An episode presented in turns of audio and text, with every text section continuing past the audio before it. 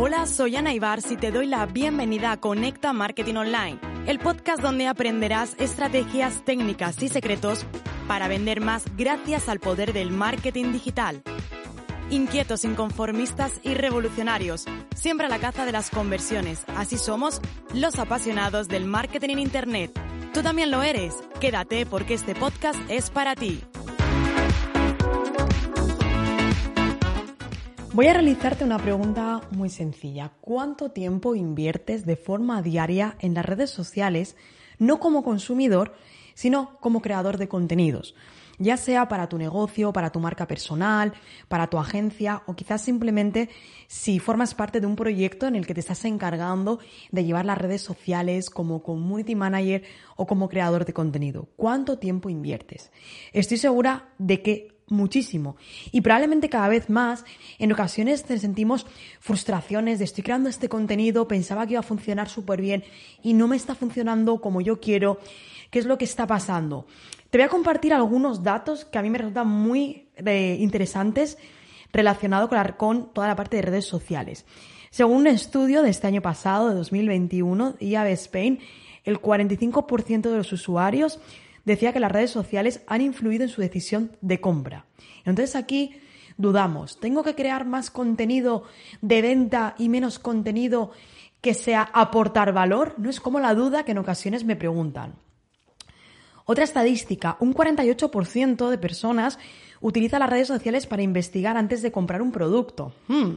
Se reafirma entonces la idea anterior de que quizás debemos mm, que no nuestro contenido sea 100% de aportar valor, sino a lo mejor encontrar un 80-20. Podría ser. O hay quien utiliza, es verdad, el 100% para vender sus productos o servicios, cosa que no creo que sea la mejor estrategia. Y otro dato más, un 37% deja comentarios sobre la compra. Y esos comentarios tienen siempre una, una valoración positiva y siempre es algo muy elevado o es elevado de cara a la influencia de compra. Es decir, las redes sociales influyen y se convierten en una fuente muy importante de información en ese proceso de compra que sigue el usuario. Entonces, como te decía, invertimos mucho tiempo en redes sociales. Lo que se trata es de que tú audites para determinar si el contenido que estás publicando es o no el adecuado. Ana, ¿debo dejar de publicar contenido de valor y tengo que centrarme en vender? No, para nada. Como te digo, para asegurarnos de que tus redes sociales están contribuyendo al logro de tus objetivos, porque ¿quién soy yo para decirte sí o no? Yo te puedo decir sí o no en base a mi proyecto, en base a nuestros proyectos, en base a la agencia, en base a la escuela, en base a mi marca personal. Pero claro, todo eso quizás no tiene nada que ver con tu proyecto, quizás tú no estás en el mismo punto. Así que te propongo una cosa, que auditemos de forma muy rápida, en tan solo 10 minutos y sobre tres aspectos fundamentales pero de forma muy efectiva que vamos a hacerlo si realmente nuestro contenido están alineados con los objetivos que tenemos. ¿Estás listo? ¿Estás lista? Coge papel y boli. Te doy unos segundos. Vamos para allá.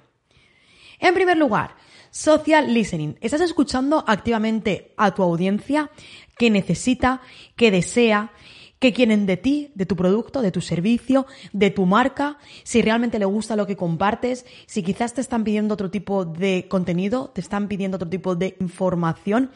Si realmente no estás siguiendo y haciendo un seguimiento de las respuestas, muy probablemente vayas ciego, no sepas. Hay quien publica y nunca se para a responder, nunca se para a leer. Esto es hacer una escucha activa, esto es saber qué te están diciendo, qué te están preguntando.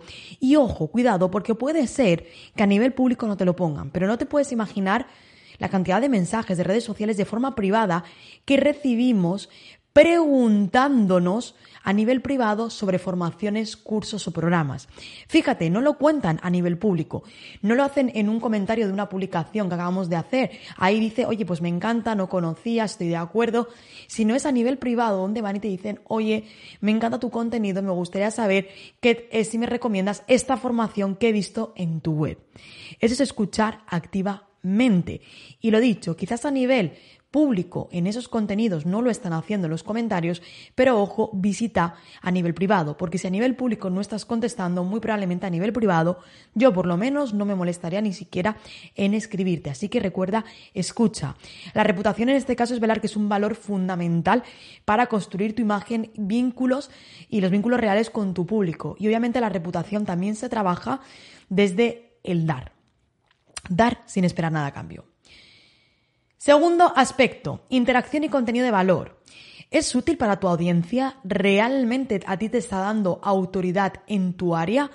Pero aquí sobre todo pregúntate si estás alcanzando tus objetivos. ¿Qué es lo que tú quieres? O sea, quiero más seguidores. Bueno, pues genial, pero al final para mí las redes sociales son siempre un medio, nunca son la finalidad.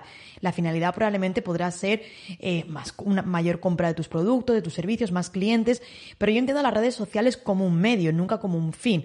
Entonces, querer tener más seguidores, eso ¿Qué es? Eso al final acaba siendo también un medio. ¿Quieres tener más seguidores para obtener el qué? Entonces, pregúntate, ¿consideras que el contenido que estás publicando es útil para tu audiencia? ¿Crees que le aporta un contenido nuevo y diferente? ¿Le estás abriendo una nueva vía? Y a la misma vez, ¿a ti te está posicionando o te está dando esa autoridad en tu área que tú quieres? Para mí son tres preguntas básicas para que encuentres ese punto, porque quizás publicar un meme, como seguramente alguien eh, te habrán dicho, publica memes, un tipo de contenido que está muy bien, pero no te va a generar autoridad.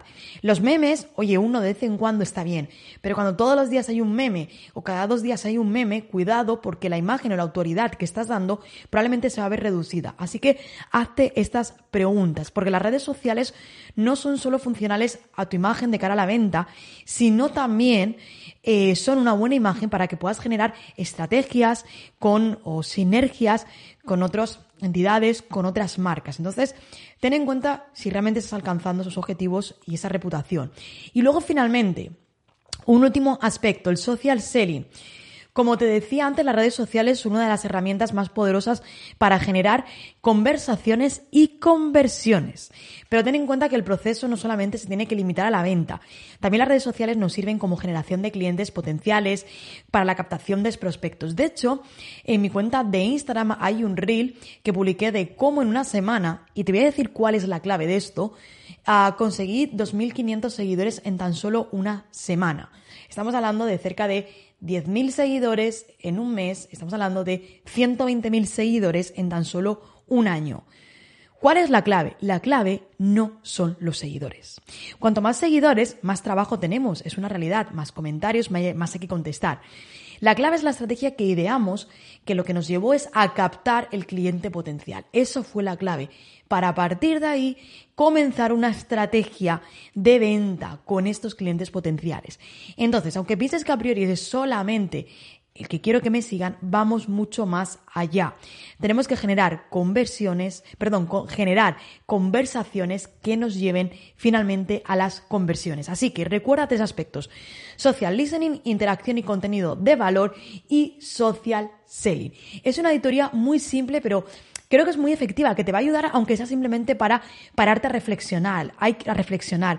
Hay quien me dice, Ana, es que estoy viendo las estadísticas, pero es que siento que no me dan nada relevante, siento que no lo estoy alcanzando, pues esos tres aspectos creo que son muy simples y pueden ayudarte realmente a determinar. Y ojo, no dejes o no pienses que tu autoridad, no pienses que tus conocimientos, no pienses que tu profesionalidad se mide en base a los likes o a los me gustas que tienes por contenido, por publicación.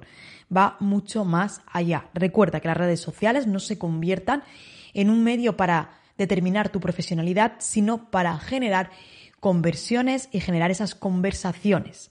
Esa es una de las claves. Así que espero que esta simple auditoría efectiva te ayude a acercarte un poquito más a tus objetivos, a tenerlo más claro. Y recuerda que siempre todas las estrategias que hagas deben basarse en los contenidos en un plan completo en un plan integral de marketing digital.